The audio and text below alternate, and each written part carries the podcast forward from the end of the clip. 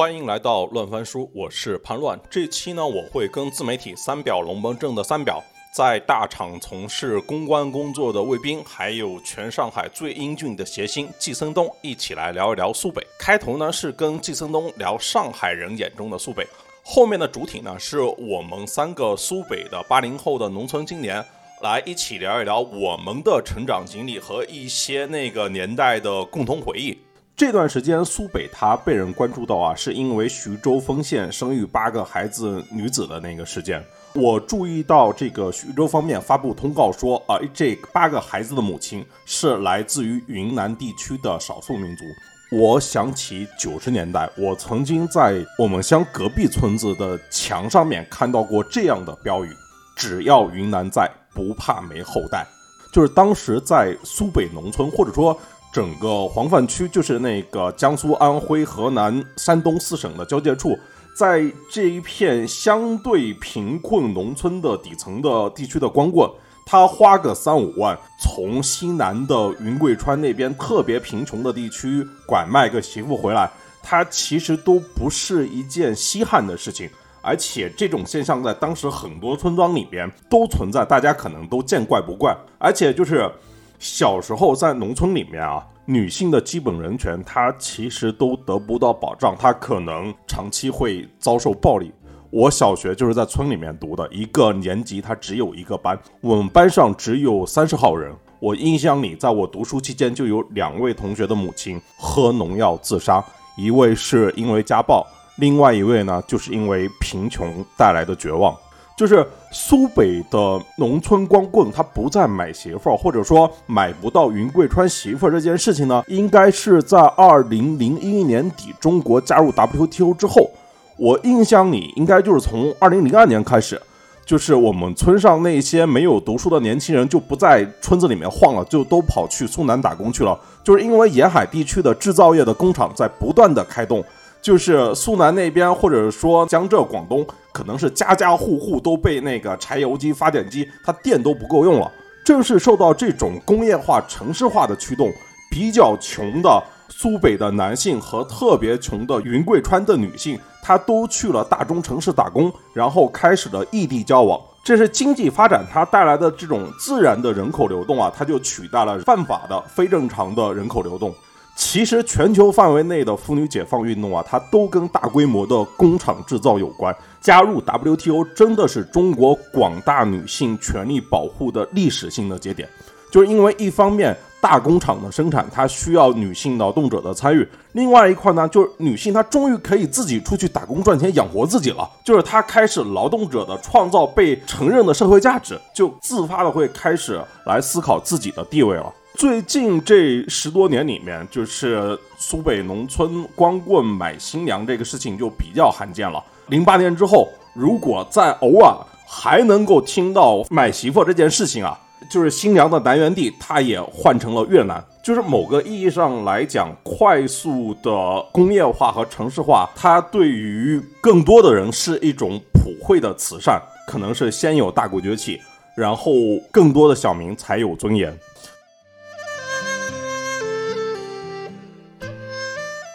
OK，说回来，就是这期的开头呢，是跟季森东这个经常讲苏北段子的上海博主聊苏北，就是因为苏北它在上海一直是一个他者的概念。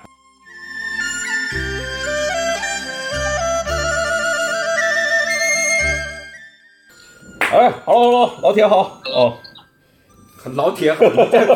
你这一下子穿为了穿成穿成说东北去了。嗯，哎，就是为什么有东北这个概念？就是就是苏北这个概念跟东北这个概念有什么不一样吗？我也在想这个哦，肯定是有不一样的，因为东北应该是一个确切的概念，但是苏北是，我觉得是有争议的概念，对吧？对啊，就是东北人，在他们很小的时候就知道自己是东北人，我们直到那个长大之后离开家乡，才知道原来我们就苏北人，然后。这个苏北这个词，很多时候都是跟你们这个上海人和苏南人，就是有点是在你们的语境里面的一个被漠视的一个称呼。其实我们苏北从来没有过这样的一个自我认同，但是像现在我们跟别人介绍的时候，我都会说，哎，我们都是苏北的。对，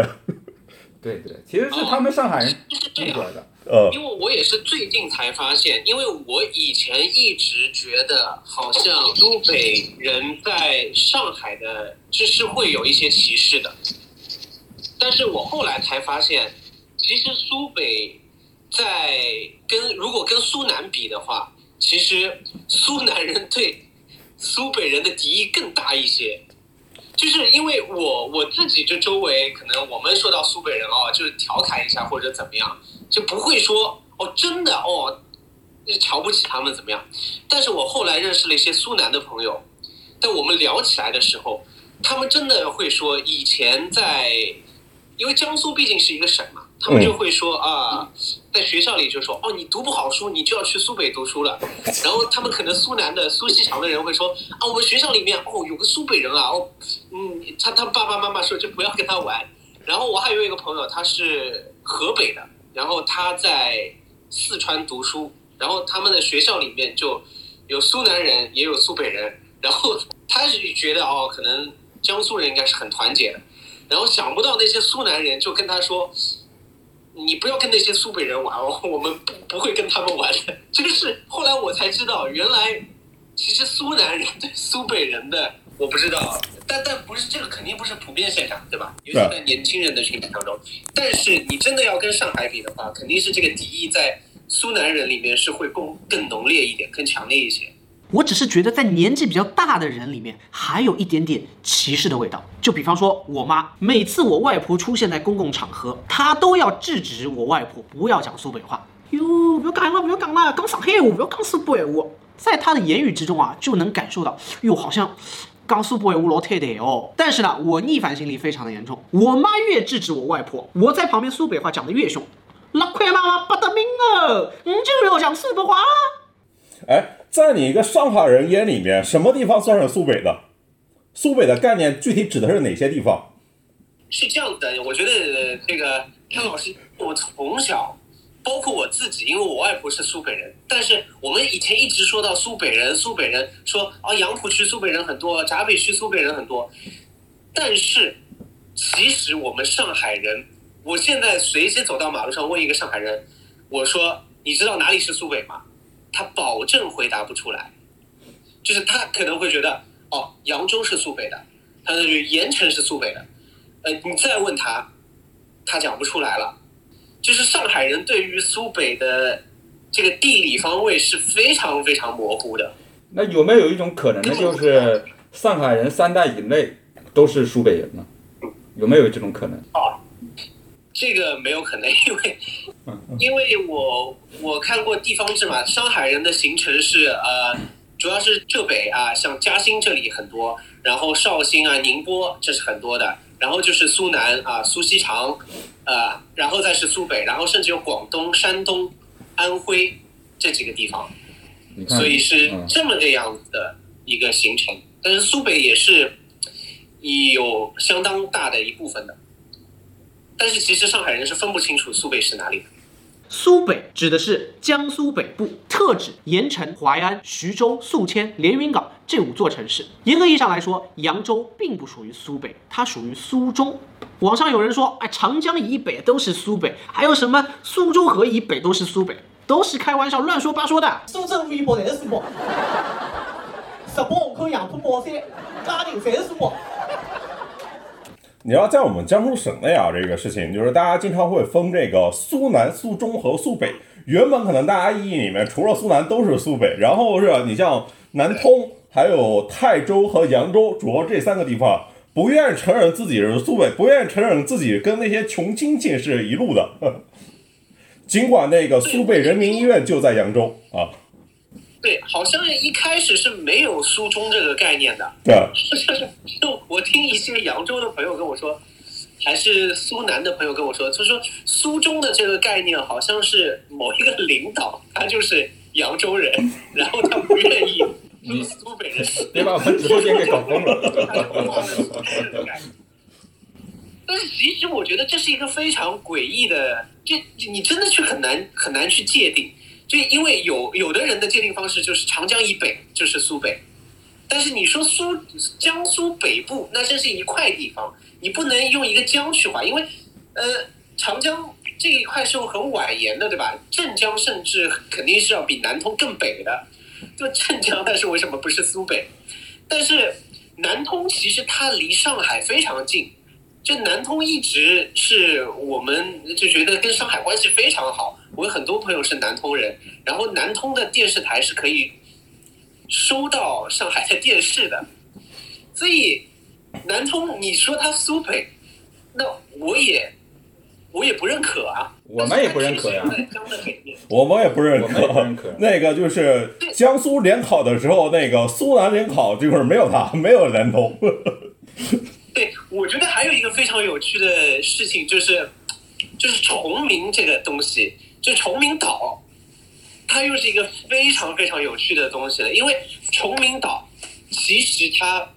呃以前它不是它它不是上海的，它是江苏的。崇明岛是江苏的，然后大家说重启海一家亲，就是崇明、启东、海门是一家亲。那崇明说的话跟启东话、海门话基本上是一模一样的，他们可以直接说启东话、海门话，是直接可以交流的。崇明岛是一九，我记得是五七年，反正是五十年代才划给上海的，所以它如果本来是重启海那一块的话，那它应该就是苏北啊。但是它现在划给上海了，而且它的位置，你如果用一个概念，就是长江以北是苏北的话，那它是长江的中间啊，它是一个岛啊，那它到底是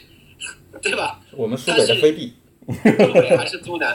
而且如果它有一个最奇怪的一个事情，就是未来就是大家预测，因为长江泥沙的冲击，可能连起来，南通跟启东河，对它就要跟南通直接连起来了。那如果按照这个概念，它如果现在不承认的话，如果按照这个划分的标准的话，现在不承认的话，诶，那它到了五十年以后，它就又变成了苏北。所以这个当中就是怎么划分苏北，有好多好多的标准，我觉得很有意思。我印象最深的就是你提出来的那个标准：上海、苏州河以北全部都是苏北。那这个概念又是一个非常有趣的概念了。哦就是这个概念有趣在哪里？就是首先苏州河，苏州河，那你可以说苏苏北、苏南嘛。这有意思的就是，确实在上海以苏州河为界，就我们看八百，它就是以苏州河为界的嘛。北面它就是闸北啊、普陀这些地方，确实它在解放以来一直是，一直到现在是相对苏州河的南面是比较经济落后的地方，而且确实也是在解放前后的那个时候，在苏州河以北 是大量苏北人聚集的地方。就像我们看小说《繁花》，那我们如果看到里面有个苏北人嘛，他叫叫阿毛还是叫毛毛，对吧？就是好像叫毛毛，他就是一个苏北人，他居住的地方就是在我们上海所谓的三湾一弄，还是叫三湾两弄，就是那个地方其实就是普陀那块地方，所以苏州河以北确实是之前苏苏北人迁大迁徙，他们就会是在那里，这很有意思。就你说这个标准，好像也有点对，因为我我自己，呃，我现在是在苏南了，对吧？我是在苏州和以南，但是我的我以前我外婆是确实是住在杨浦区的，所以也挺有意思的。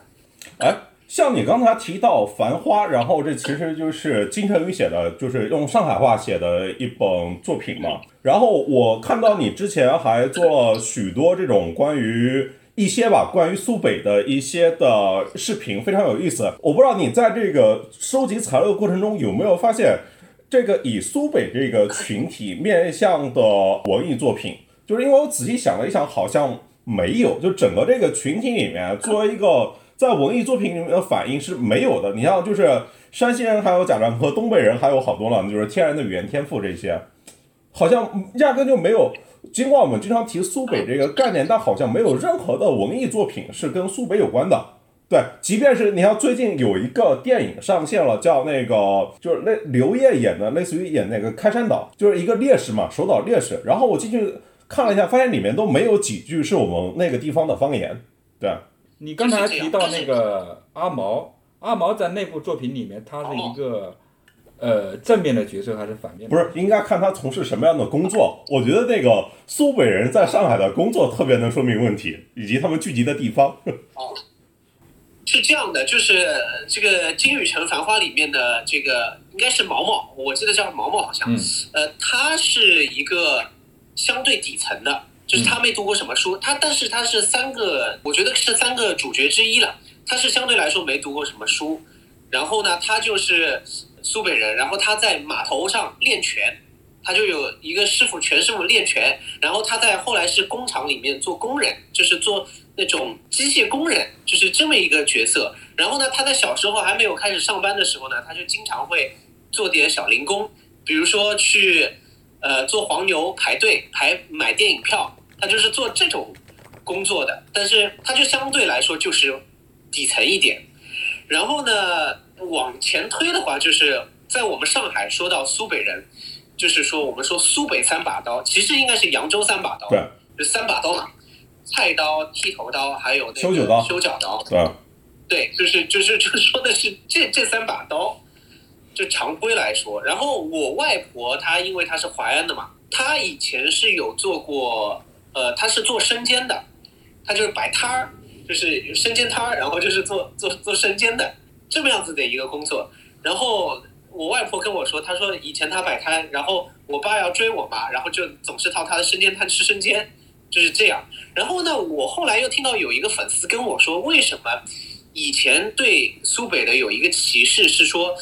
当时在呃，就是我们苏州河以北啊，像普陀啊那种，就棚户区就很差的那个房子，很多都是就是自己建造的。就不像弄堂啊，石石库门啊，修得很漂亮，老洋房就是自己建造的。那确实，以前我外婆的房子也是自己建造的。她那个时候是我我舅舅跟我外婆，然后自己造的。然后我外婆还跟我说了很多事情。她说以前啊，她要去工地里面去抓一点黄沙，抓一点水泥，呃，再抓一点石灰回来拌水泥之类的这种故事。就是说，好像大家会觉得哦，苏北人自己。造了这种很多的房子，然后房子又做就自己造造的很破啊什么，就觉得好像不太好，又好像侵占了大家的利益，就是可能其他的人就是住的公房对吧，就分摊到这点面积，但苏北人就是自己房子可以造两楼三楼这样子，有这种说法在里头。OK，我们听完一个上海人来聊苏北，然后下面呢就是。可能下面要聊一聊这个苏北这个八零后农村青年的成长经历和一些共同的回忆，所以我们就是打算聊一聊这个呃我们小时候的成长过程中的一些，包括像衣食住行、风俗习惯，就是都聊一聊这种。啊啊来来来，我自我介绍啊这个事情就是呃我叫潘乱，然后呢是连云港灌云的，然后呢是一个县。呃，我是三表连云港灌南的，就在、哦呃，为什么叫灌南呢？因为它在灌营的南边，所以叫灌南。对这名字起得很随意啊，就是。对，卫兵啊，啊，呃，我是卫兵，然后我是沭阳的，然后为什么我说沭阳呢？没有说宿迁，然后这个其实大家也知道，就是江苏的内斗非常严重，就是苏南苏北斗，然后各个是里面自己动，然后沭阳这个词其实是数水之阳，就是数是三点水那边给一个算数的数，很多。包括媒体啊，我也看到很多媒体都把这个沭阳的沭写成那个穆，就是云南穆王爷那个穆，就缺了那一点。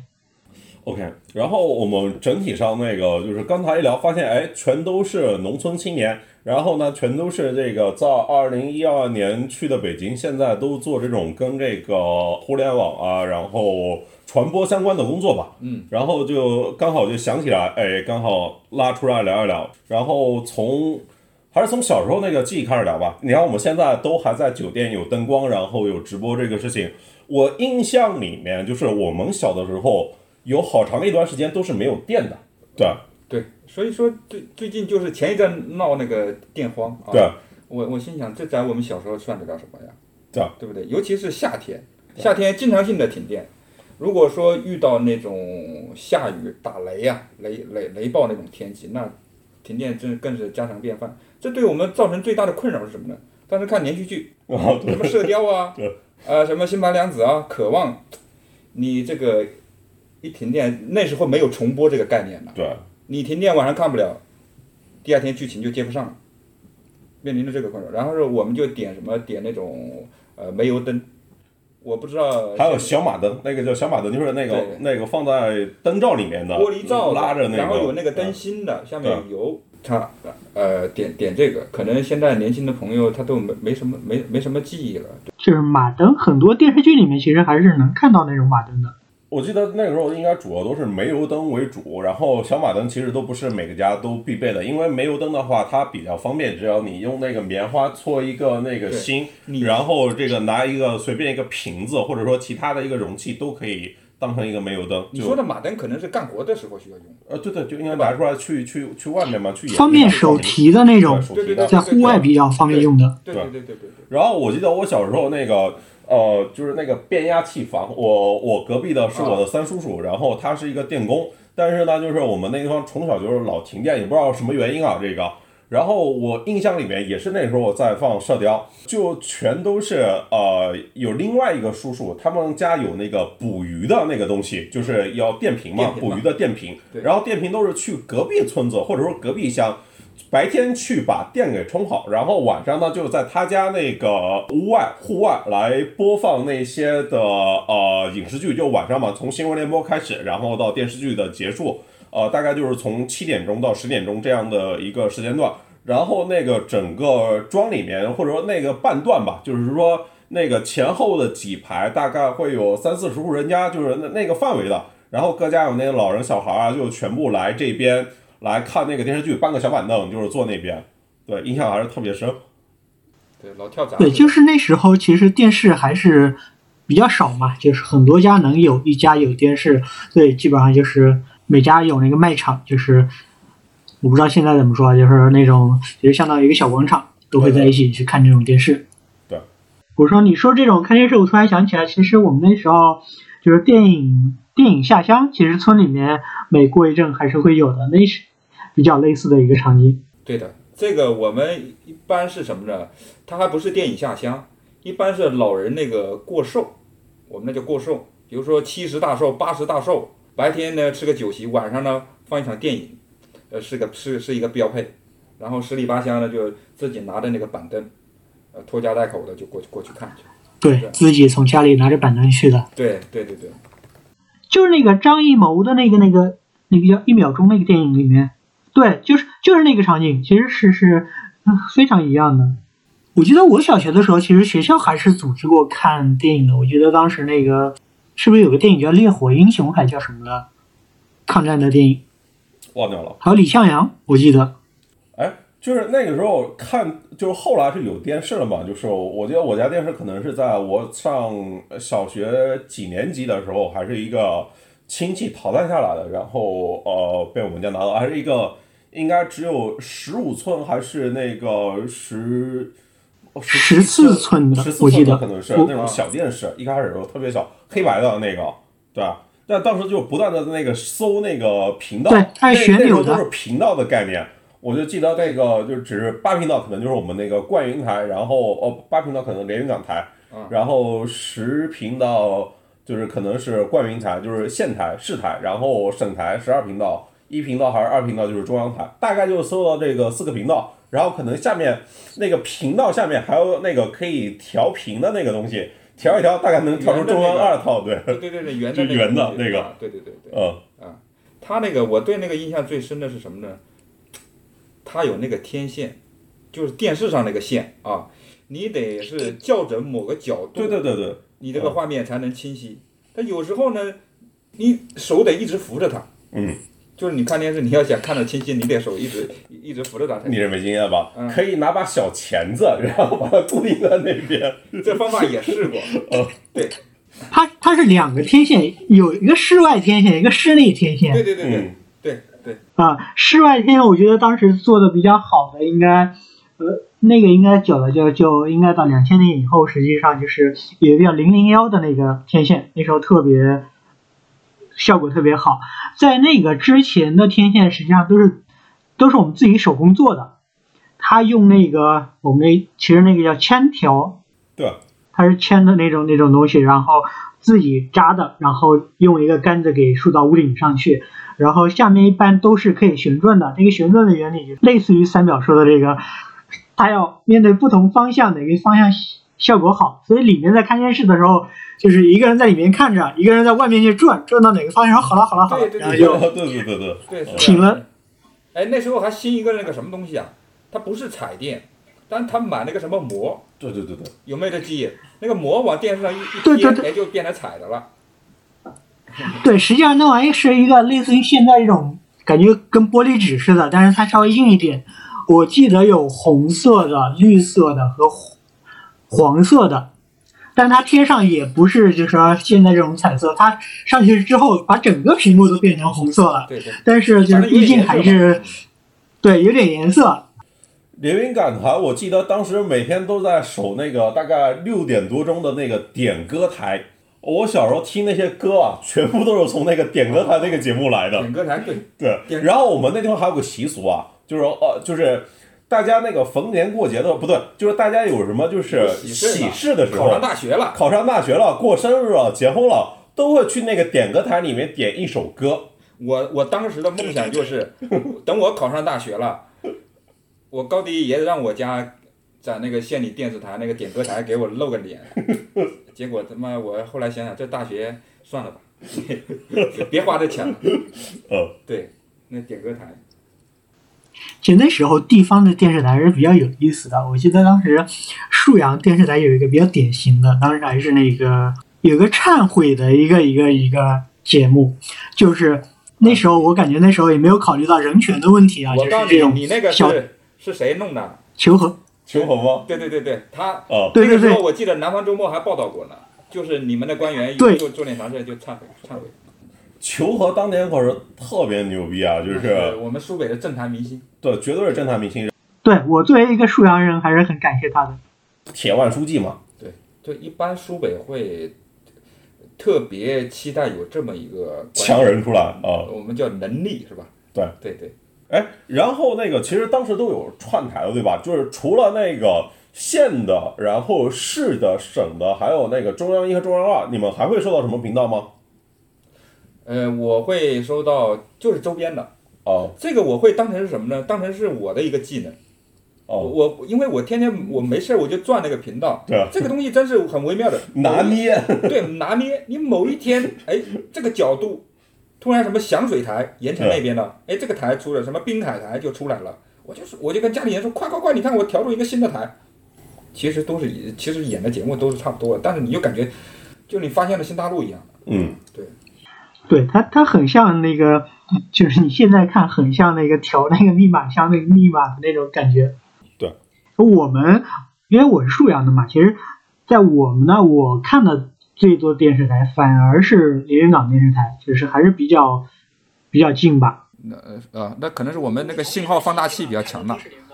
因为沭阳在历史上有过一个阶段，就是属于连云港的，就是在从那个淮阴划出去的时候，尽管三十年前像我们三个的老家灌云、灌南还有沭阳，其实都是属于淮阴那个地区行政区的，对对对对对，有人说苏北的最北点是徐州还是连云港？那你要这么说就是徐州啊，因为快到快到山东了。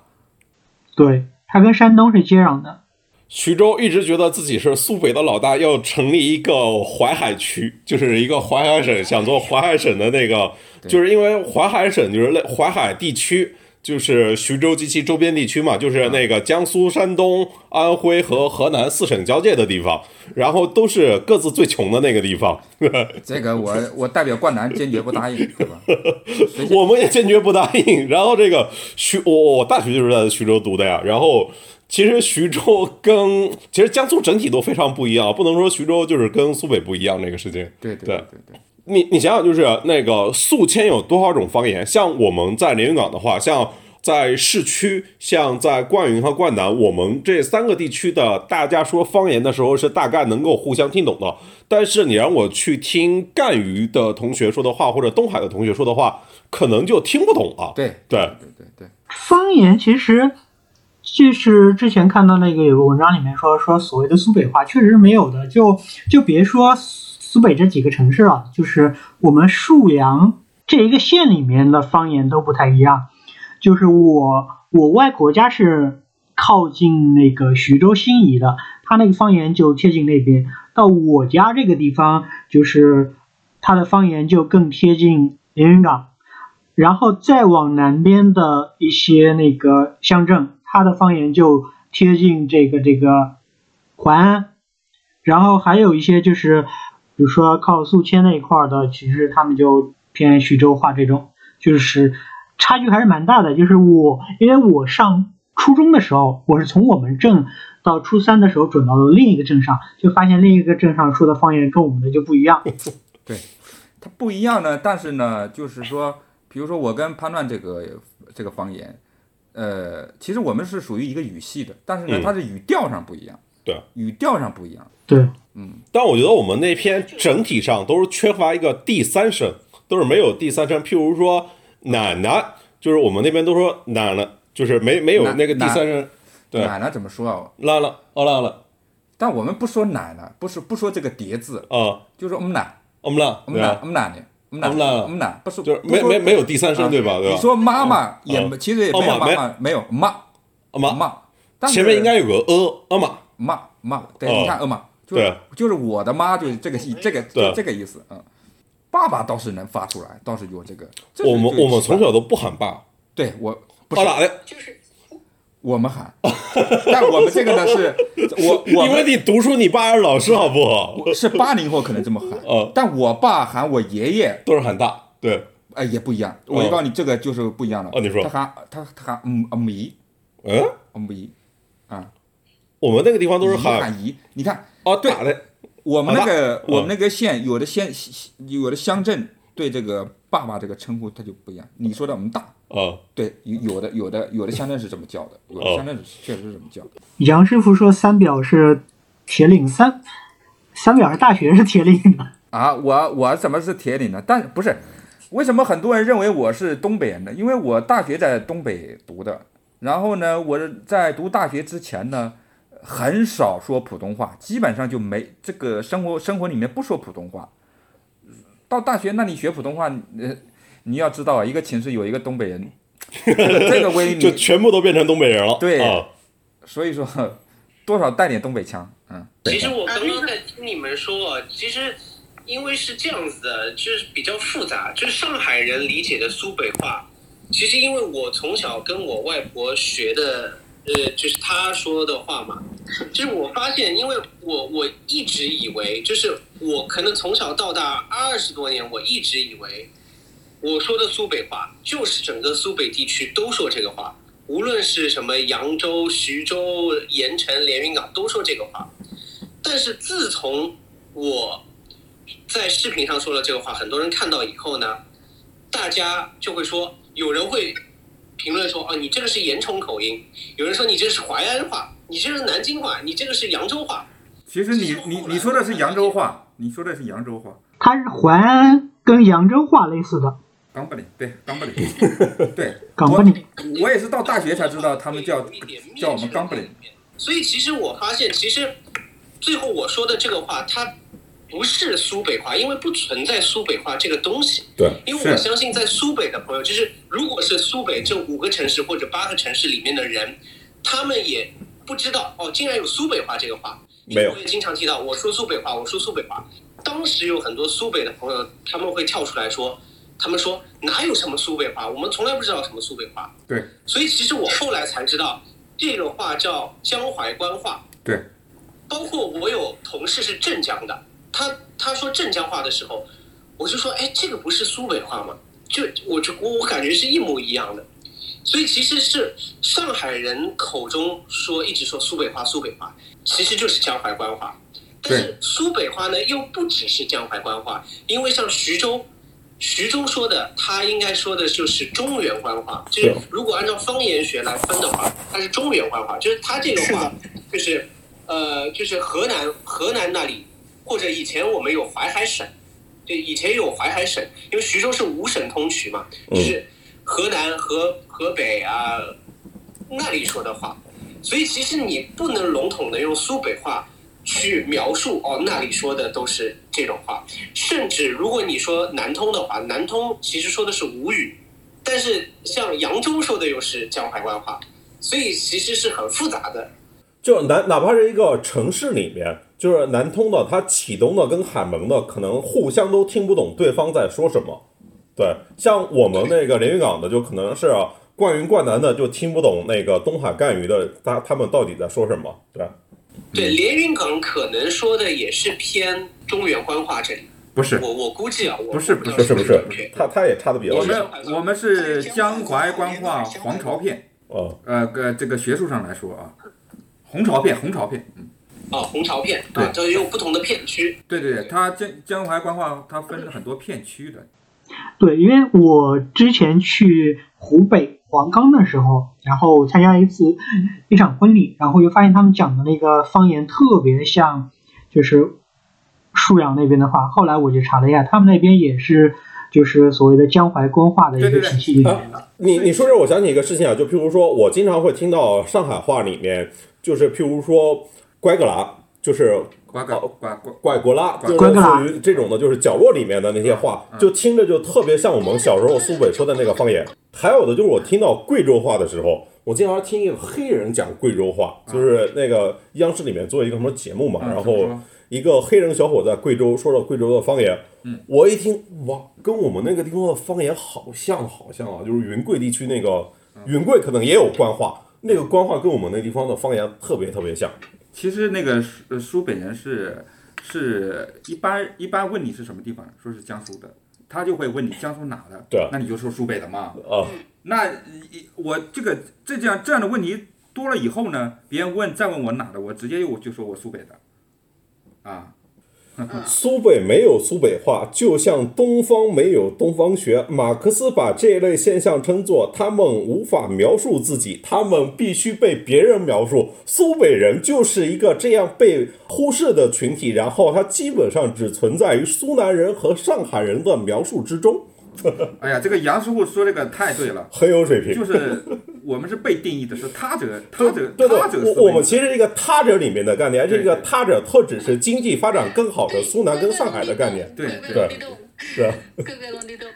苏北实际上就是一个他者定义的一个概念。像我们现在主动承认自己是苏北人，也是为苏北证明一下，对吧主要还？是就是苏南人的描述，就是苏南人的描述肯定比上海人更精准一点。他哦，对对上海上海其实没没那么多。我我我那个大学同学里面有有昆山的，有那个苏州的，他们就说是冈，说我们是冈布林。我第一次听说是冈布林啊，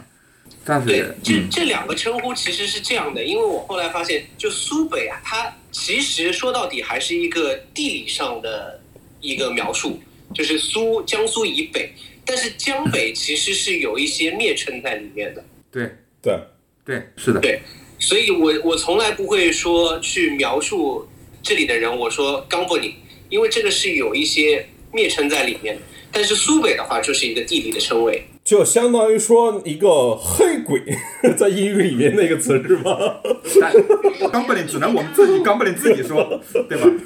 ？？OK，然后我们要继续这个苏北农村青年的成长经历，然后继续往下聊了，就是我们下面聊趴上学这个事情，就是像我们上学的时候啊，就是是。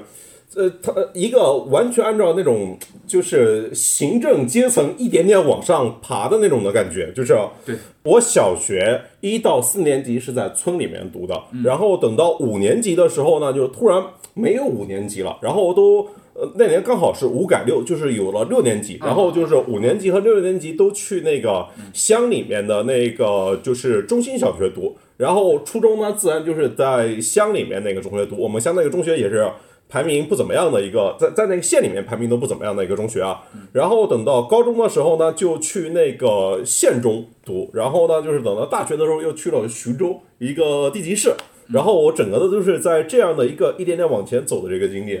你们呢？对我我们都是都是差不多，呃，在村里面念的小学啊，然后其实它是也是一个逐步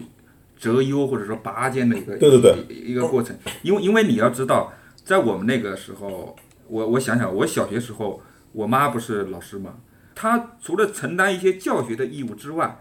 她还得去，比如说下课了还得去家访，嗯。因为有的孩子念着念着他不来了，对对对对对。他九年制义务教育他都完成不了，对。就得得去劝他。哎，说你让得让孩子那个那个那个呃念书啊，起码说念到初中再去打工，对对吧？你这得得是劝劝劝他这个，所以说呢，你念到初中再念到高中，已经你的同伴，你那些同学已经被塞下去了，塞对下去很。就是初中到高中，譬如说以我们那个乡级中学为例的话，可能是至少有一大半，一大半哦，不只是一半，一大半就是一个五十人的班，可能最后只有不到十五个人，绝对不到三分之一去读了高中，大概就三分之一这个体量。对。对，呃，其他的就去打工啦，或者念职业中学，也是很那职高的其实还比较少那些年。对。我们那时候打工的比较多，这基本上就是一个共性吧，就是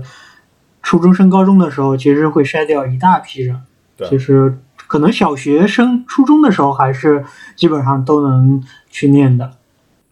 然后我记得那个时候上初中的时候，就开始有那种以各种地区为单位的打群架了。有，我们小我们小学时候就有了，就是那个村子，挨着隔壁村子啊，以村为单位，选出一个孩子王，然后呢，哎呀，其实就是那种荷尔蒙过剩还是怎么着的，古惑仔那时候就觉得特别酷，那个时候全都是穿那个喇叭裤，然后用那个八四消毒液在上面喷一个图案或者写一个龙字那种感觉。就没什么娱乐活动嘛，就打架嘛，对吧？那时候我觉得大家可可可娱乐的项目没有那么多，对，就初中的时候其实比较明显。我我初中的时候就是一进初一的时候印象就特别深，就是当时明显就是能够知道有很多这种所谓的就是小屯火林立，就是你你们应该也有印象，就是我感觉大多数学校的边上都会有一个小树林，这个小树林就会成为大家打架火拼的一个地点。啊，对的对对对对，全部都是默认的选在校门外，就是有那些不长眼的，就是在校门口就开始打了。啊，对对对，对，经常会有一群人拦截一两个人那种嗯，不讲江湖道义。对，对我自己上一次打架也是在初三的时候，在宿舍里面，然后我是先打了别人，然后又被两个人在宿舍里面围殴。对对对，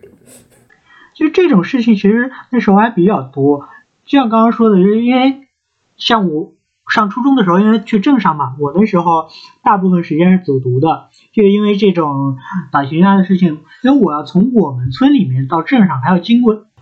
就是你经过另一个村里的时候，就是我就在另一个村里被人家拦过这种事情，印象还是比较深。呃，它真的是，就是挺多是以村为单位，就是组织在一起的，就是打隔壁村的那种，但是杨师傅说这个村落跟村落之间的械斗频繁吗？我我觉得感觉比较少。比较少，个因为是什么呢？因为你别看说村落跟村落，它其实还有什么宗族啊、姻亲呐、这些关系在，对吧？不是说那个呃那个太对立的，大规模的这个械斗没有。村落跟村落之间这种械斗，就是就是南方闽南那边，他们可能以前会有吧。然后对，我们那地方比较少，这种就是打架这个事情啊，一般都发生在这个中学年纪这个男生中间，有打工，有打工，就是年纪大的就是不打了，小的也打不起来。对，大的都打工，呃那时候还没打工呢，两千年才开始打工潮，呃，就是这应该是加入 WTO 之后，然后南方这个工厂开动了，然后这个苏北的人就空掉了。去去苏南打工的还是不少的嘛。对啊，那也是两千年之后啊。嗯，差不多。对啊。你像之前我们小时候那个村头里面前后全都是人啊，嗯嗯，对吧？你现在回村里面看看，都没人了。对，全是老老年人。对嗯，杨师傅说，不同的方言区供奉的土地神，呃我们那边好像比较少。我们那地方没有没有没有神的信仰。没有没有没有没有，对，没有这个。呃，没有，呃，苏北好像真没没有这些，没有供奉什么神。对，到我初中、高中的时候吧，会有一些传教的了，一些嗯农村妇女，对吧？你们那应该有，对对对对，也开始了，有有有有传教的了，对。其实是在我们那个地方是属于那个都是耶念耶稣啊，哑哑巴堂耶稣哑基督教哑巴堂，哑巴堂，哑巴堂念耶稣唱哑巴的，耶稣唱哑哦巴的，OK，然后然后学生时代就是课余生活，其实那时候也没有课余，没有什么课余生活，就是游戏厅、录像厅。哎，什么时候上网的？接触这个网络的？网络，我我是上网，我是零一年，我应该是零一年，我是零零年接触的电脑，零一年开始有上网的经历。那时候是在学校，我们学校零一年的时候已经有那个计算机课了，当时有上网。我记得最早的时候，呃，最早的时候上的应该是搜狐，那时候还是搜狐。我也差不多吧，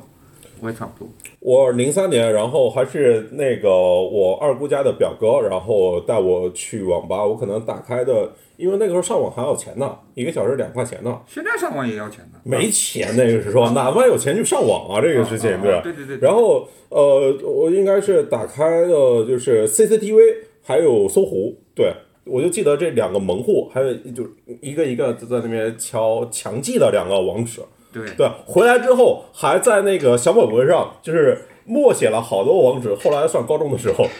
对对 对，呃，然后呃，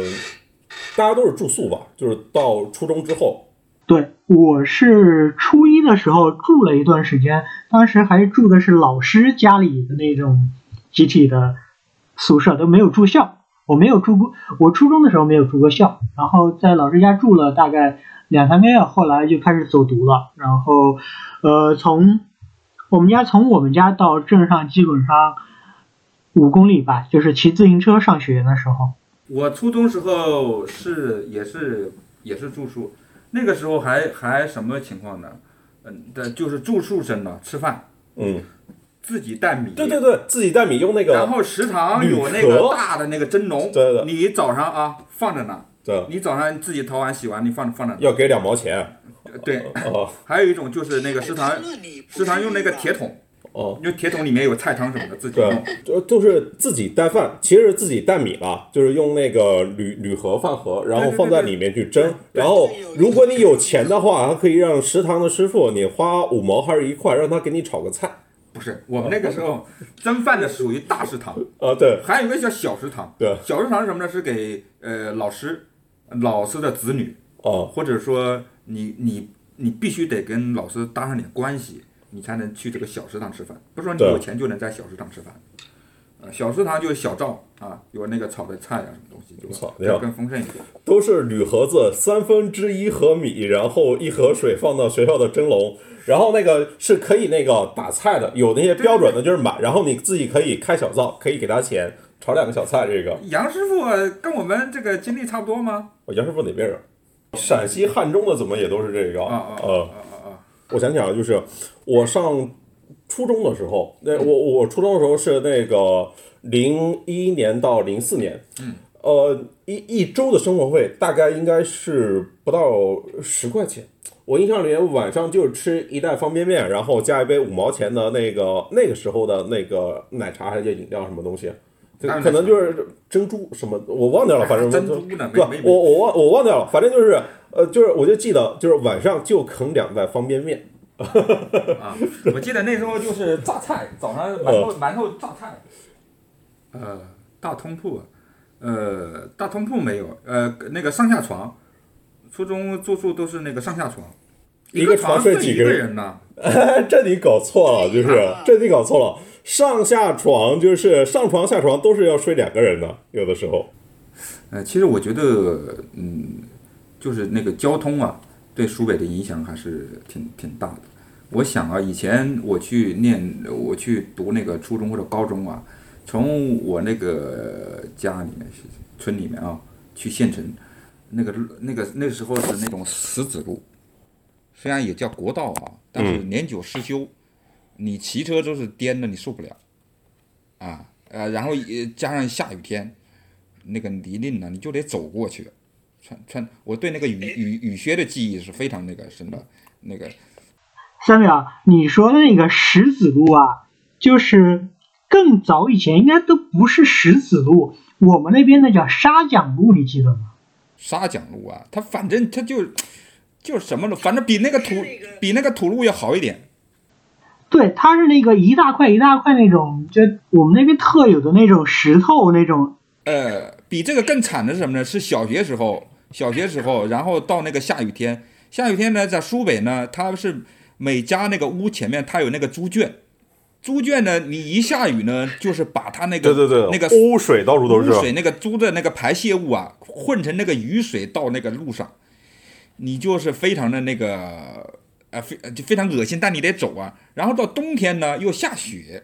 我们那个有那个叫广木屐，嗯，你有对吧？高木屐，啊，穿那个高木屐才行有有有，那是冬天。那个我记得一开始是稻草编的 嗯哦，稻草编的那个高高木屐啊，然后后来可能是有那个棉布，一般的老人纳的那个那个棉布那个高高，可能现在年轻人真的没见过那个，下面是木头的那个啊，对那个那个那个那个那种鞋就，下面是木头的，然后上面是那对对对个就是棉现在想起。来还很日式呢啊，对 对对，好吧就非常日式。会长冻疮吗？手上会长，脚上我忘了。呃，你说冻疮其实脚上我长还还真还真有冻疮是有，冻疮是有的。哎，这个还记得当时的那些同学都在干啥吗？就譬如说你这个小学的、呃中学的阶段还有来往吗？呃，小学、初中是真没有了，因为你你知道吗？我我想想，我现在小学的同学，他的孩子可能都上高中了，就就是你，那就其实你虽然是一代人，对啊，但是现在好像就是差了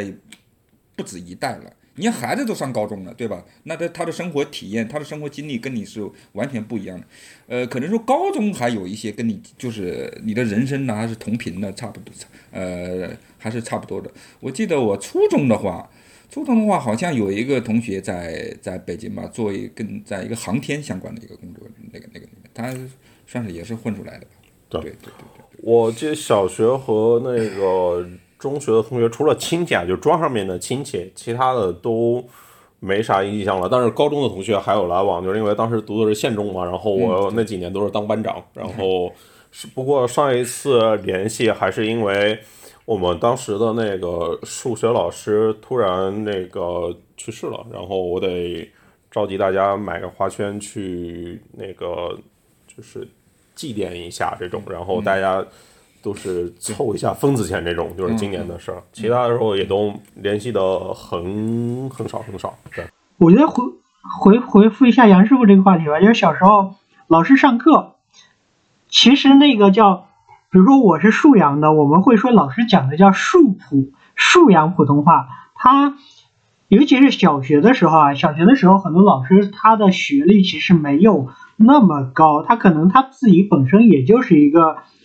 小学或者好一点的是初中毕业的一个老师，然后来代课，所以他们讲的基本上就更偏方言的一种普通话。呃，我小学应该也是吧？这都个就没有说普通话。我们那就没有说普通话了。我真正开始说普通话是到读了大学之后，就是离开离开那个城市之后，对，但是他们也确实在努力在说，但是呢，就你呃对对，就是类似于我妈说普通话的那种，就是很努力的在用接近于电视里面的发音，然后就来但跟你说普通话。呃，但是你要说到这个呢，我是哪一年呢？我是呃，应该是也两千年左右啊，嗯，两千年左右那就是打工那一代有孩子了，基本上都会教孩子说普通话，嗯，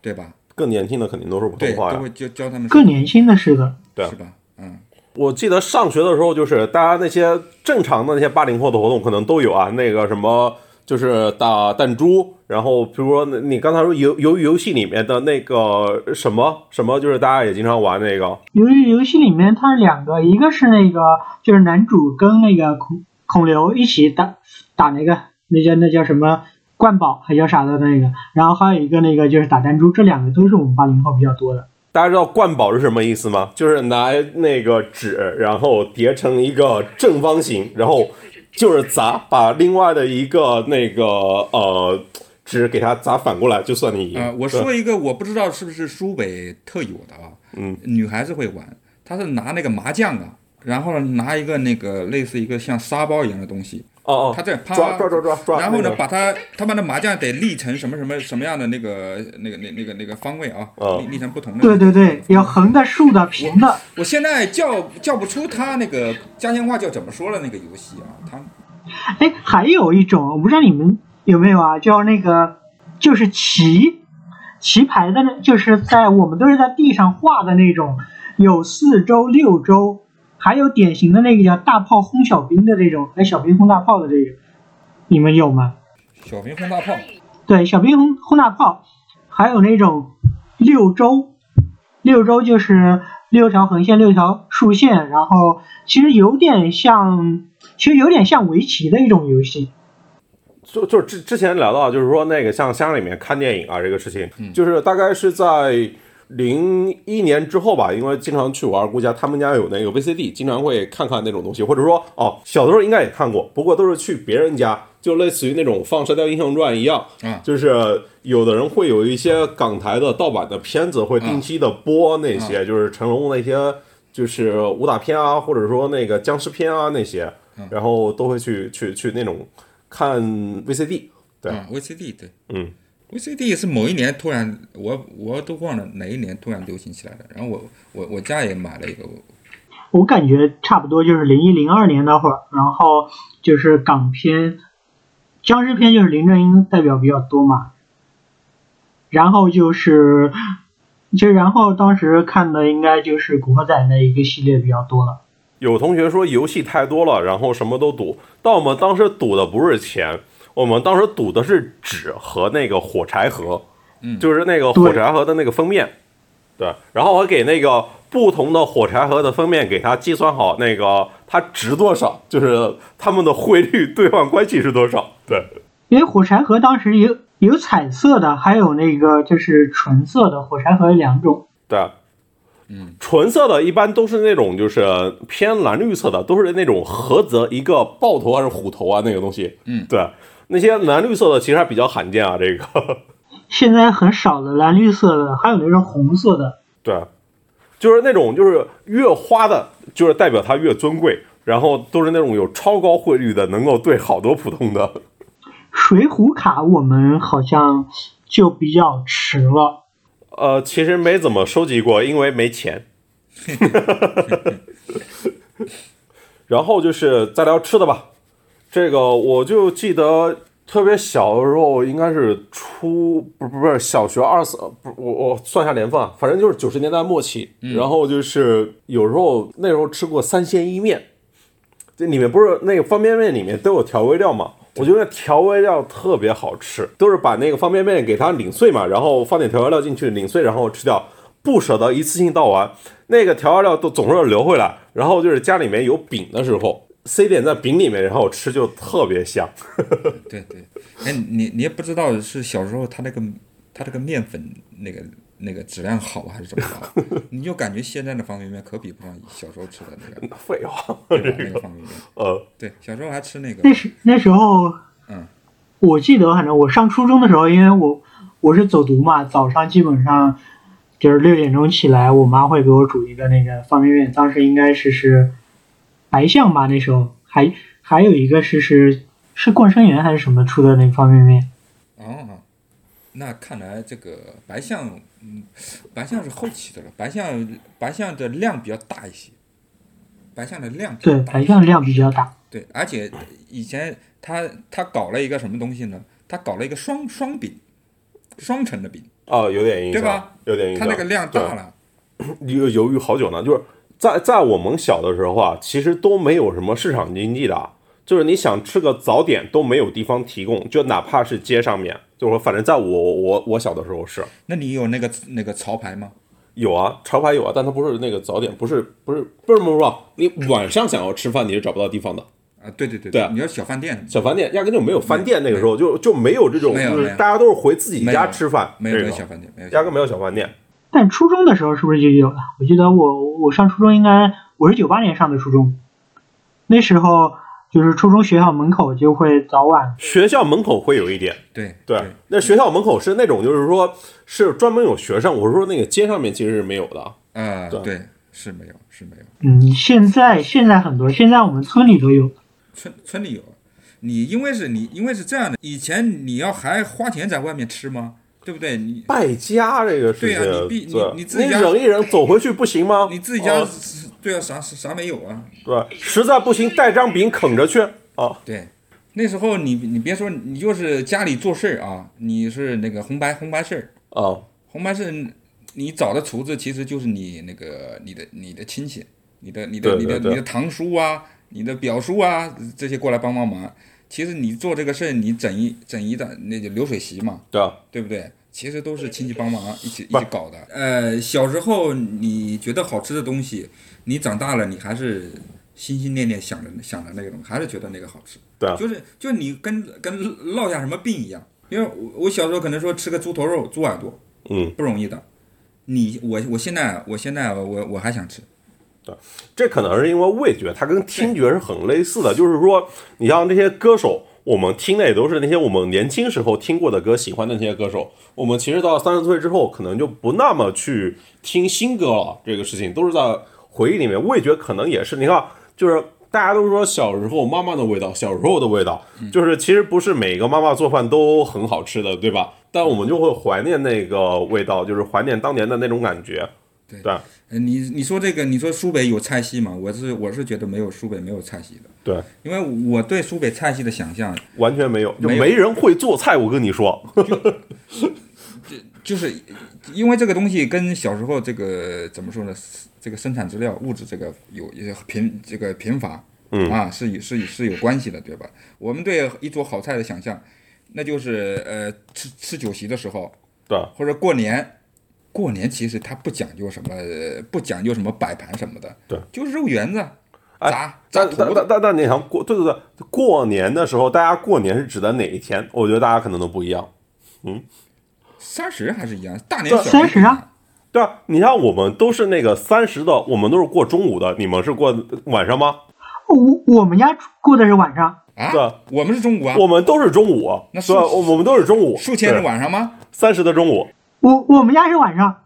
我记得小时候经常会拿那个啤酒瓶，嗯然后拿去那个小卖部换换那个什么唐僧肉，换那个就是腊梅干这种。你一直说唐僧肉是什么东西？是不是辣条啊？好像是一种豆制品，真的已经没有对这个东西已经没有印象了。印象比较深的是是糖水，对啊，用那个那时候会去小卖部买那个糖精，然后还有色素，反正现在想起来不知道健不健康，就把它掺到一起，掺装在瓶子里，去学校还给同学去去尝，一人尝一口。我告诉你，不存在不存在什么健不健康，那个水啊，那个水都是河边的河里面的水，它都不是打的井水。就你上学路上，上学路上你带个空瓶子，然后那个糖精呢，是糖精是用那个小纸包包起来的，对对对，然后你在那个路呃，你你上学路过那那个河边，然后呃那个用那个把那个瓶子灌上，糖精撒到里面，插一根细管子，然后呢，呃，卖给同学，卖他不是卖钱，他可能是卖什么纸，反正他是有一个什么等价物或者交换的东西啊，嗯他就是这个东西就是纸和那个洋火牌，啊，对，对对对对他就是换点什么，那时候想对，就是他混纸和洋火这这牌。都能成为哎你看。洋这个词啊，你看啊就是洋酒，今天大家都还在说啊，但是我们小的时候是洋火、洋袜，然后那个还有洋油洋油、洋油烟灯，都是洋字啊还有一个椰拿子，啊，椰拿子，你们那那怎么说说吗？就是说中文就是那个绿的那个毛毛虫，哦，央喇这我个们那叫毛来着，洋拿洋拿子，洋我们叫毛来着，洋拿，你对你们那怎么说？威边毛来着，毛拿子啊。啊，对，啊，毛来着。毛拿子，还有那个小时候，其实压根就没有自来水，全都是自己家各自打井。哎，那个就是小时候那种是赶集，对、我们那地方都是那种，就是每个月有几天固定是那种赶集的那种感觉。对对对啊对对，赶集，它是，比如我们镇上啊，镇上是初二、初四、初六、初八、初九这几天就会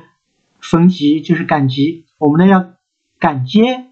对，我们那也叫赶街。对对，有的有的，对对，这是这是日常的一个习俗。然后就是还有就是这种大家对都比较了解这种庙会的习俗，每个镇然后和县里面都会，有我觉。得这位环同学说的比较好，就是赶集和峰会。峰会，对，赶集和峰会。对，峰会是什么呢？我还没就是庙会，就是一年那个就是春天那个可能就有那一两次那种啊。想，我想我那我那好像还真没没没，那你没去县城？县 啊哎？呀，镇上也有，我们的镇上当时你们镇上有我们我们镇上没有镇上是有集，他就摆在那个那个路路两边嘛。庙会就是热闹一点，有那人拿小气枪去打那些小泡泡那种。啊啊啊啊对正常那个集赶集不都是那些就是农村的物物交换嘛，对吧？对，它就是其实最早的时候都是在这种路边了。嗯，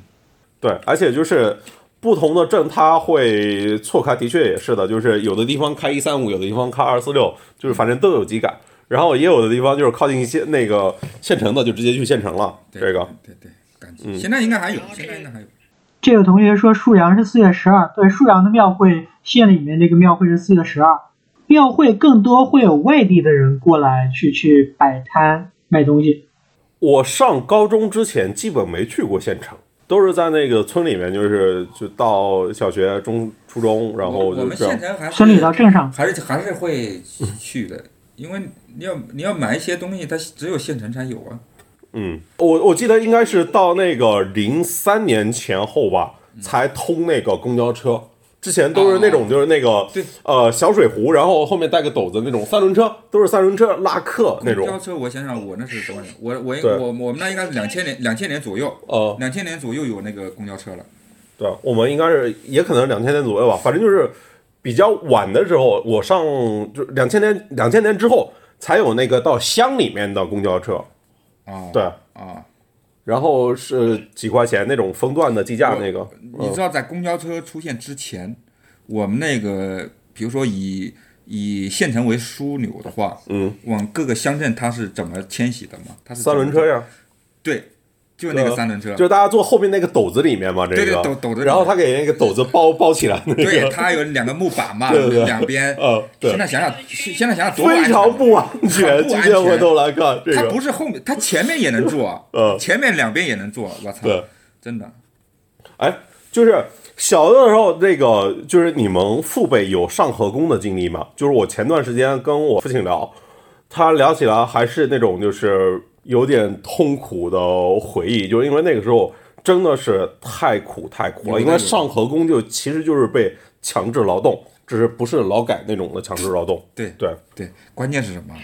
关关键你营养也不好，嗯，你还天天在那个不那个风吹日晒的在那在那干那个东西。但是我我就是我爸没干过，因为我爸他他是老师有工作哦，有工作但。他兄弟他就没没没工作的他肯定干过。对我我我父亲是农民嘛，然后就是我记得抓抓去过好几年，就是那个什么银河塘，应该就是他们啊用那个、用那个啊小推车，然后铁锹一锹一锹铲出来推出来。我告诉你，苏北的小推车那是对中国是有贡献的。对淮海战役就是苏北淮海战役的时候小推车呀，对，就是江苏的水患也是这个八河宫这群人，就是在这个八九十年代，就是把它硬扒出来的，就是本来江苏这片可能也会发大水，对吧？对对，但但就是硬生生的把那个通渠完成了。对对哦，对是的，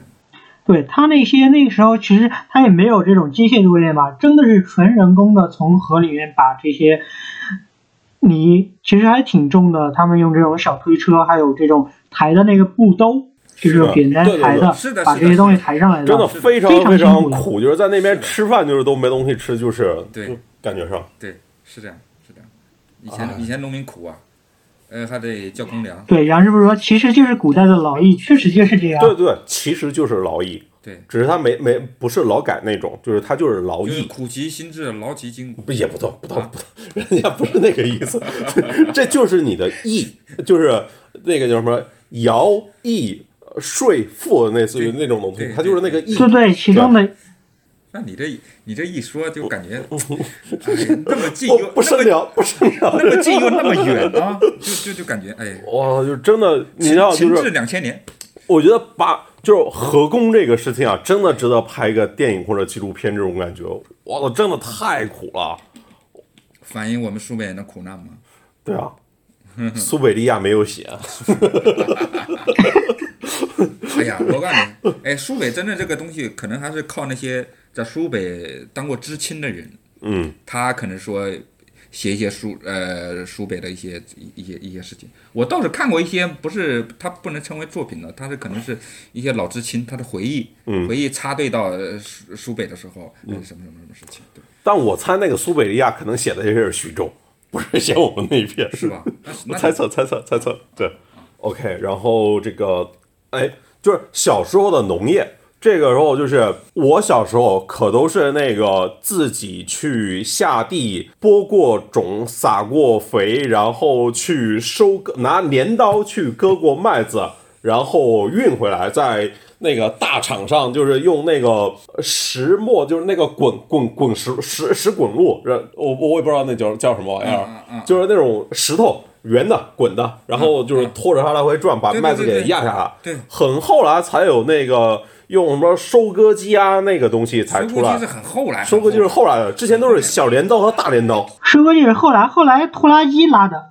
反正我是因为哦，呃。我我高中之前都在那个都在农村嘛，其实都干过。我不知道你们那边有没有水稻啊？然后我反正我是就是就是栽水稻都是手栽的，我栽水稻被栽哭过，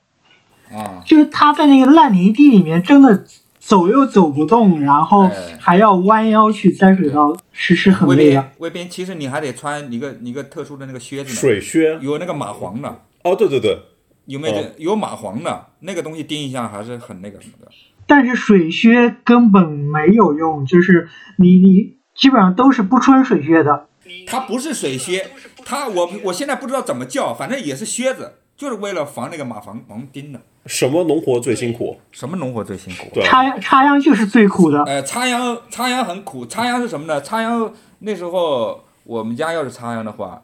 你要你要找人来帮你一起插的，就是就是互相帮忙。我帮你家杀完了，你再再再再再帮你家，就是互相帮忙。我听我妈说过，就是因为我们即便是做农活，其实也不是持一直持续的做嘛，只是说那个实在没人搭个手。我前段时间问我妈，就是她给我讲了一个事情，就是因为我父亲那时候出去打工了，然后他一个人在家里面要管十几亩地，还要把我亲戚家地也给管上。他有一次拔花生回来又那个晒场那个东西，我忘掉怎么回事。就是是是他他说的是那个，就是拔了几亩地的花生，就他一个人在那边拔拔拔拔，然后把那个东东西清掉，因为都是这种弯腰弓腰的这种持续重复的动作嘛。然后回来之后又继续的再把它们铺开晒开这种东西，然后说就是在那个过程中就突然的家里面只有他一个人，就突然晕倒了，等到第二天凌晨他才醒。这个对。经常干活的人，你看他肤色就能看得出来，他对是晒的那种什么呢？黑里透铜黑里红黑里透红那对种红那种那种，对就是尤其脖子啊，包括肩膀啊、肩膀这些，它都是这样。对，就是就刚刚潘总说花生这个事儿，因为我们家也种过，那是我高中的时候，正好那时候我还放假在家，其实我们都是半夜去拔这个花生，然后拔完了，基本上弄好了，到早上去拉到县城去去卖。这种拔花生最坑爹的事情其实是，如果那段时间下雨比较多，是最难弄的。要抢，对。嗯，不是抢，它那个地里面都是水，它拔上来那个花生的泥不好弄掉，嗯。对，然后拔完了还得还得再洗，然后还得再摘。嗯，对，你说这个下雨，这个确实是对的。那时候还要准备那种大的那种塑料布，嗯，油布油布把它盖着，对因为你在晒那个麦子，那时候没有对吧？油布，大的油布。布油布。那个大场上晒晒晒麦子，对。你你要马上下雨了，看天势不对，马上啪就你知道那油布还用在什么地方吗？嗯，就是以白事居多啊，就是发生白事的时候，就是门前那个场子撑起来，油布下面大家那个就是放个桌子，大家在围着它吃饭，或者说那边吹鼓手那种。我告诉你，苏北这个红白事，你可以专门再弄一个弄一个场子来说说，嗯，我觉得挺有意思的，真的对，红白事各个地方可能也不太一样。讲究，对讲究很多。红白事有一个典型的啊，就是我去徐州参加红事的时候，他们请吹鼓手，哦哦哦，我操，这 红事请吹鼓手，这是吧？对，这个是我徐州？当时很惊讶的你看，事情。这这就不是我们苏北的铁证，对，这徐州不能算苏北，徐州绝不是苏北，这就是铁证，苏北人对。不可能这么干的，吹鼓手那不是会洗。我当时非常惊讶这个事情。哎，我告诉你啊，他可能说，呃，在中原地区或者山东这一边，他那个吹鼓，他可能喜喜事红红事的时候，他也会这么表达，对，对吧？但在在我们那还真不这样。我翻一翻啊，我在这个十几十几年前还专门写过一个小东西，就是写那个苏北农村的葬礼。哦，你还专专门写过这个。对，哎呀，其实真真应该写一写这个东西，因为你要不写的话，以后就可能就忘了，岁数大了就就忘了。我我当时写是一些细节也是因为就是跟当时那个班上面的几个都是江苏的同学聊了一下，就是发现，即便是苏北的地方，对于各个地方的那个呃丧葬的习俗都不一样。对，就是我们那个其实只能说我们那个乡，我们那个乡它是一个，就是大家过生日有可能草草办，就是呃就是红事有可能草草办，但这个丧事是一定不能草草办的。嗯嗯嗯，对，一定是要这个吹鼓，就是闹三天，就是这是不能克扣的，因为你办场像样的葬礼啊，这个它不仅是这个活人对死人应尽的孝道，其实还代表着就是你你，其实主要就是这个，就是你到底孝不孝，然后就是要给外人看。对，关键是给外人看这个事情。对就是我记得那个时候，那个时候不管是他们正常的是寿终啊，或者病死啊，其实都是在家里面，都是在那个床上面。其实，在他死之前，就是在在就是家里面可能都有点心理准备了，嗯嗯，都提前寿衣把寿衣给他穿上了。对对对对对对对是这样。然后是到，哎，我告诉你啊感觉，那死在哪个屋也是挺有讲究的，啊，一般是放在那个呃当门第，跟跟谁过。我呃，们我们那老人就是最后跟跟谁过的，可能跟小孩子过的。因为那时候几个几个儿子嘛，对呀、对对对，呃都分家了嘛。你看你最后跟谁，最后在在谁家过的，就就就叫他就办。啊，你看那环节里面，主要的那个道具是那个校棍，有印啊，象吗？对对对对，小官孝棍，快什么？呃，对，就是那个哭丧棒哭丧，棒然后还有那个校服，然后那个校服就是不同的辈分，哎戴起来的东西都是有讲究的，不一样的，不一样。对，有的是那个就头上戴个小帽子，可能是孙辈的，对我我也具体忘掉了，而有的就是，他那个校帽是有不同的叠法的，对对对对对对对，然后他那个越往小的叠的越不一样，然后那个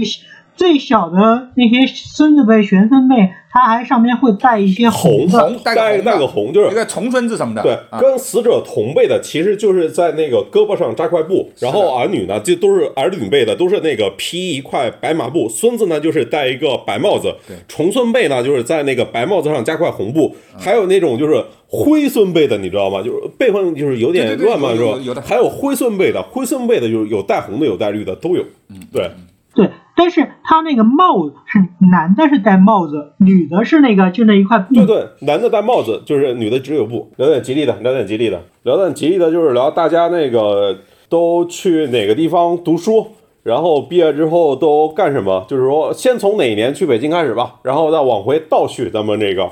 我是一二年来的北京，然后我来北京实际上也是，其实是同一家公司调到北京来的。我们那个当时那家公司叫程序，就是 CSDN 程序员杂志，它在我们沭阳当时有个分公司，然后我现在沭阳的分公司待了大半年。我是一二年的双十一来的，我印象很深，就是是十月十号晚上来的，十一号到的。然后再往前的话，经历就比较复杂了。我就是黑历史，就是当时在再往前在徐州工作，一二一一年，应该是从零九年毕业，然后到到一一年年底，然后在徐州，在一家莆田系医院给他们做 SEO 这种事情。太真诚了你。莆田系的，这个还真是，就是我是先刚毕业的时候，在百度的这个他们这种所谓 SEO 的这个地方代理那边实习了一两个月，然后过两个月毕业之后，一转身就变成了他们的这个这个大客户。雇主了，嗯，大客户了。在那个时候，其实那两年那两年变，我经历还挺多的。然后从医院出来之后，就去了当时徐州，其实机械公司比较多，然后去了一个机械公司，但是中间有一段时间，一一年当时微博比较火，然后还出来做过微博营销这种事情。我第一次来北京就是当时做微博这个事情的时候来来北京的。然后现在在字节跳动嘛，呃，对，现在在字节，然后其实我跟潘乐上学很像啊，就是小学在村里，中学在镇里，高中在县里，然后大学就是在潘乐在徐州，我在淮安。苏北的另外一个城市，然后读的都是二本院校啊。你像互联网上二本生也很少哎，很奇怪这个，明显二本生明显多了去了。那个哎，说起来，潘乐，我们俩应该可能一起在徐州有过一段时间，只是没有交集。对，只是没交集，就是在徐州肯定都待就在过。某一个时空下面，某一个对某一个时空下面，我零七年到一二年初都在徐州。啊，那正好我就是零九年到一一年底走的。我其实是你去哪上的大学？我在长春读的大学，哦，我就感叹这个，就像一个扬州人说的那样，自我奋斗加时代竞争。时代竞争。哦。哎，真的，哦。你想想我那年，呃，读大学那一年，我因为我的成绩的话，念个本科还挺挺，就是比就是分数啊，嗯念个本科还是挺挺那个费劲的。哦呃，当时呢是什么呢？是有那个二级学院出现了。二级学院出现，它一个什么情况呢？就是呃，宿迁当时有一个二级学院，一个本科，宿迁学院呃有一个，啊，对，呃也是二本，我印象里有。了，就说家里就说，嗯要不你就在江苏读一个呢。哦，妈呀，我我这寻思呢，还得出去看看，出去闯闯，然后就到这个长春这个了，念的还是土木类的交通工程，就是去铺铺路造桥的，到到大山里面修个涵洞啊，搭个桥啊，就干这干这事的，呃对，然后呢，呃兴趣不在，学的也不好，但是呢那时候还是就天天就泡在网上了，写东西，对，所以说后来的工作经历都是跟那个文字相关的。但是来北京的话，来北京那一年，我为什么记得特别清楚呢？因为我记事情都是要跟那一年出过什么大事，嗯，才才能想起。那一年是欧洲杯，一二年是欧洲杯，呃，对。然后那一年又下那个北京那个大雨，死了人那个那个那那个那个那个大雨。对对，我对一二年，我也是一二年来北京，我对那一年印象最深的就是七月二十一号那天下大雨，就是因为啊呃，之前在七月二十一号之前，我是三月份来的北京啊，到七月二十一号，我全部都住在那个北四环亚运房亚运村那个地下室，就好好好几个地下室，我刚好在那天中午，嗯。我从地下室搬到了地上的一个厨房里。我靠，那你是对，你是所以我对那天印天印象特别特别深。然后我还去了那个，就是那个就就是晚上面傍晚的时候，我还下去看了一下，嗯就是被淹掉了。所以后来我看那个不是韩国电影《寄生虫》嘛，嗯嗯不是也回到他们的地下室嘛，就是嗯嗯嗯我就觉得哎呀，好有感触，好有同感，似曾相识。共鸣来了。对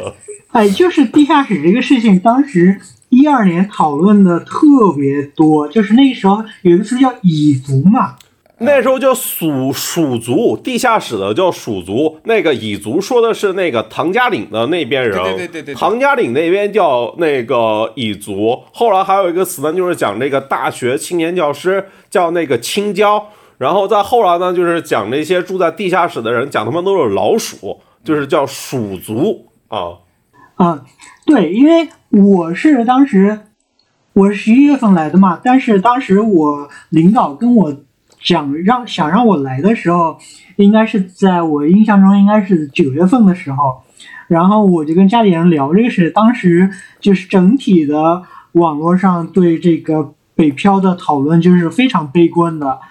然后就是还当时我还是很纠结了一下，问了好多人，最后决定还是冒险来一下吧。来对了，然后我很同，我很同意刚刚三秒说的，就是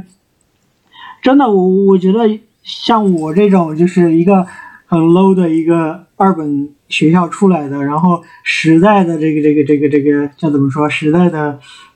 浪潮让你赶上了一丢丢。哎呀，就真的说白了就是 跟时代的脉搏偶然一次 对同频了，是吧？共振了。对对刚才那个同学问我是不是长长春什么工程的？不是，我是那个呃吉林建筑工程学院，跟那个大鹏，大鹏是校友。董成鹏哦，你这学校听着就特别像那个大专，就不像个二本哎，现在好像叫 现在叫建筑大学了。啊，听起来就像一本了。对对对，改叫大学了。对，这这就像一本了。对，我我们那个学校叫淮阴师范学院，啊一直想想合并淮安另一所学校，改成叫淮安大学，到现在也也没成功。没成功。我们那个地方也是，我们那个叫那个叫徐州工程学院，本来就是几个专科院校，什么彭城大学，然后那个什么干部学院、什么经济学院，就是几个，还有教育学院，徐州教育学院几个院校合并起来的一个这个二本院校。后来呢，老是想要那个升级叫什么徐州大学，或者什么徐州理好工大学，像是没有苏没有苏北大学是吧？谁不？人家最最次也要叫江苏大学啊！你看江苏的大学牛逼的全都是南字头的呀，谁有江苏的？江苏大学在镇江是是吧？对，江苏大学在镇江，江苏师范大学在徐州，徐州师范大学。啊对，就不能叫苏北大学，对，叫淮海大哦，。潘乐，你是在徐州工程学院是吧？对啊，我告诉你，我在徐州时候，那个机械公司就在你们学校对面，我常去你们食堂吃饭。哦，哦，你说不定还打过他呢，你忘了？没有没有哦，那你说是在那个南三环那边是吧？啊，就是那个对，南三环那个，那个你是在原来园那个桥下面对吗？对对对，哎呀，那还真是在一起，那个可能擦肩过好多次。哎呀，徐州我是什么？我我对徐州我是印象最深，它的火车站，为什么呢？因为我去转车我去东北上大学就得在那转车。嗯，对，然后火车站徐州呢，徐州在一一年以前，一零年以前，徐州火车站还是很乱的。哎，我对徐州印象不太好，真的是不好，穷山恶水，泼妇刁民，这是说乾隆爷对于徐州的评价。哎真的是不好。但我在那边实际，因为我在那边有朋友啊，然后我在那边读书，所以就是印象好，正常嘛。就你在哪边读书有朋友，嗯肯定对哪个城市印象就好一些了嘛。对对，是的，哎，你们在北京有加入什么老乡会吗？没有我我之前啊，之前好多年前呢，他们江苏人弄了一个，就李明顺，哦包括俞渝，他们弄了一个江苏人江。苏人还有老乡认同吗？对呀、他们搞了一个群，徐小平也在里面哦，没有，啊。江苏人怎么会觉得对方是老乡呢？因为你是江苏人，我们是老乡，他这个他们搞了一个群，全太扯了，这个还有。原来那个一代喜那个，呃，那个也是江苏的，他们搞了一个群，全是互联网的。苏北的文化习俗是不是受到中原文化和江淮文化的共同影响？我们受到影响了吗？我们不，或者说我们不知道这个，我们就是觉得一下子就这样了对比如这两种文化的特点，典型的一些习俗有什么呀？我我们的确会跟中原和江淮更近一点。对对对，就包括我刚才说那个，我们那个地方的那个方言，如果你去听云贵那个地方的官话，哦，好像好像，就是把我有点吓着了。对，嗯嗯嗯嗯，嗯，这江淮文化它比较神异，它是江苏、安徽、湖北、江西这些地区都会有。OK，然后呃这个主要是自己自己聊一聊啊，主要自己回忆一下，然后就就觉得一直好像没人聊，就是没有苏北人出来聊苏北。对，尽管苏北它也是一个呃，像刚才杨师傅说那个就是他者的概念。对，OK，今天就先到这一边，拜拜。拜拜。嗯。好，拜拜。今天就先聊到这边，大家可以订阅、点赞、评论、分享。如果还有什么想听我说的，欢迎在评论区互动留言。我们下期见。